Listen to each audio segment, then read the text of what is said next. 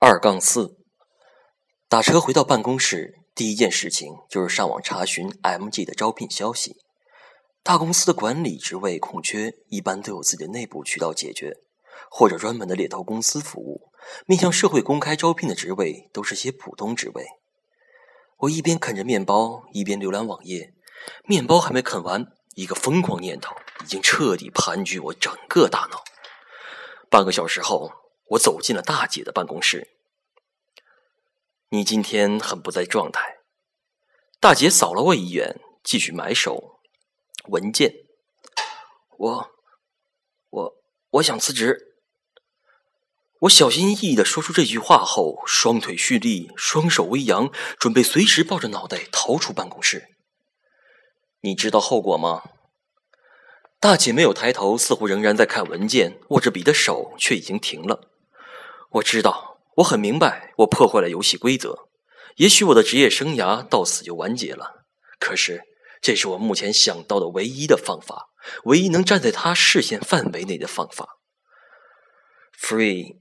亚苏，大姐抬起头，目光如炬的盯向我。虽然公司的氛围是人人都叫英文名字，可大姐和我单独对话时，从来不称呼彼此的英文名。这是五年来她第一次叫我的英文名字。她的语速很慢。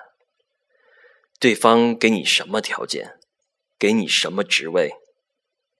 我愣了一愣，反应过来，大姐，我虽然做事认真，很勇敢。专业知识也过得去，可我在人情世故上不够聪慧。这个圈子做到一定程度，对情商的依靠远远大于智商。我并不出色，没有猎头公司来找我，没有任何人来挖我。大姐神色缓和下来，微笑的说：“你太小看自己了，你只是少了一点雄心，不够。”大姐似乎找不到合适的中文表达，用了英文：“你不够。”所以缺少动力。我看着大姐的微笑，犹豫了一瞬，决定为了她五年来的栽培和照顾，告诉她实情。否则，我的离开固然折损了她在公司的势力，可更大的伤害，也许是我的背叛。我打算去 MG 应聘普通员工的职位。我我，大姐的目光狐疑不解。我咬着唇，半晌后，终于红着脸挤出一句完整的话：“我要去追一个男生。”大姐似乎没听懂我说什么，呆呆的看着我，突然间开始大笑，笑得整个人花枝乱颤，眼泪都要笑出来了。我恼羞成怒，一贯的蛮劲儿又冒了出来，不满的嚷：“有什么好笑的？现在都二十一世纪了，女生追男生有什么大不了的？”大姐还在笑：“女追男不稀奇，不过像你这样抛弃自己的事业，一股脑扎进去的很稀奇。正因为是二十一世纪了。”所以，一份体面的事业远比一个男人更可靠。你都多大了？又不是大学里的十来岁的小姑娘，还玩这为爱痴狂的游戏。现在的竞争多激烈，大把大学生等着上岗。等你后悔回头时，早已经是百年身了。我放你一周的假，你去外面玩一圈，费用我来出。回来后收拾好心情，努力工作。我很认真的说，大姐，谢谢你。可我已经决定了，也许最后的结果是我一无所有，没有爱情，也没有事业。可是不试一下，我一辈子不停的遗憾。你认真的？我用力点头。大姐的表情有一瞬间的怅惘，她很温和的说：“苏曼，为什么非要去 MG？应该还有其他方法。”我悲伤的摇头。我已经暗恋他很久。如果我不走到他的面前，他永远不会看到我。还有比同事更近的接触方法吗？现在的社会，人们真正朝夕相处的对象是同事，而不是父母朋友。所以，办公室恋情才大行其道。大姐沉默的盯了会儿我，面无表情的低下了头，很冷淡的说：“好，我同意你走。”但是我不会给你写推荐信，你也不要指望我会为你说话。你的位置很快就会有人坐。一手培养出的左膀右臂，说离职就离职。大姐此时没说封杀我，已经是开恩。我低低的说了声谢谢，退出了他的办公室。回到自己的办公室，凝望着桌上的盆栽，不禁有些伤感。去年刚拥有自己的办公室时，我兴奋的买了无数小东西装饰它，没想到。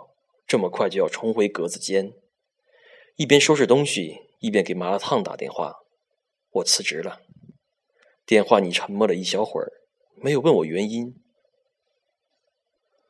电话里沉默了一小会儿，没有问我原因，只笑嘻嘻地说：“那感情好啊，以后咱俩吃饭，你丫可以用无产阶级的身份要求我买单。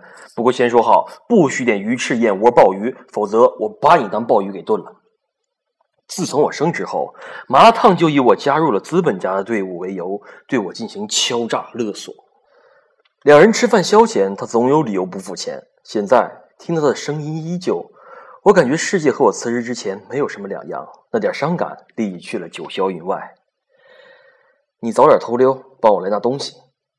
晚上，麻辣烫带着我去吃麻辣小龙虾，两个人被辣的猛灌冰啤酒，半醉时，我开始诉苦。告诉他我想去 MG，可是简历上我不敢写 W 公司，因为如果人力资源部的人打电话去做背景调查，会发现我资历远超普通与职员的要求，大姐会拒绝配合对方，我会被 MG 拒绝，我会没有工作。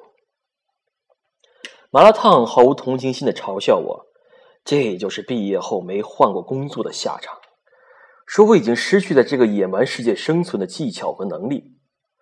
可是我想去 MG，想去 MG，想去 MG，想去 MG。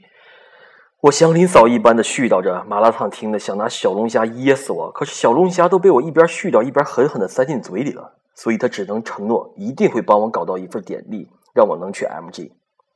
真实的人生中，没有人愿意证明我的工作能力；虚假的人生中，却至少有三个人可以证明我敬业努力。我的人生就在我和麻辣烫的三言两语中。面目全非。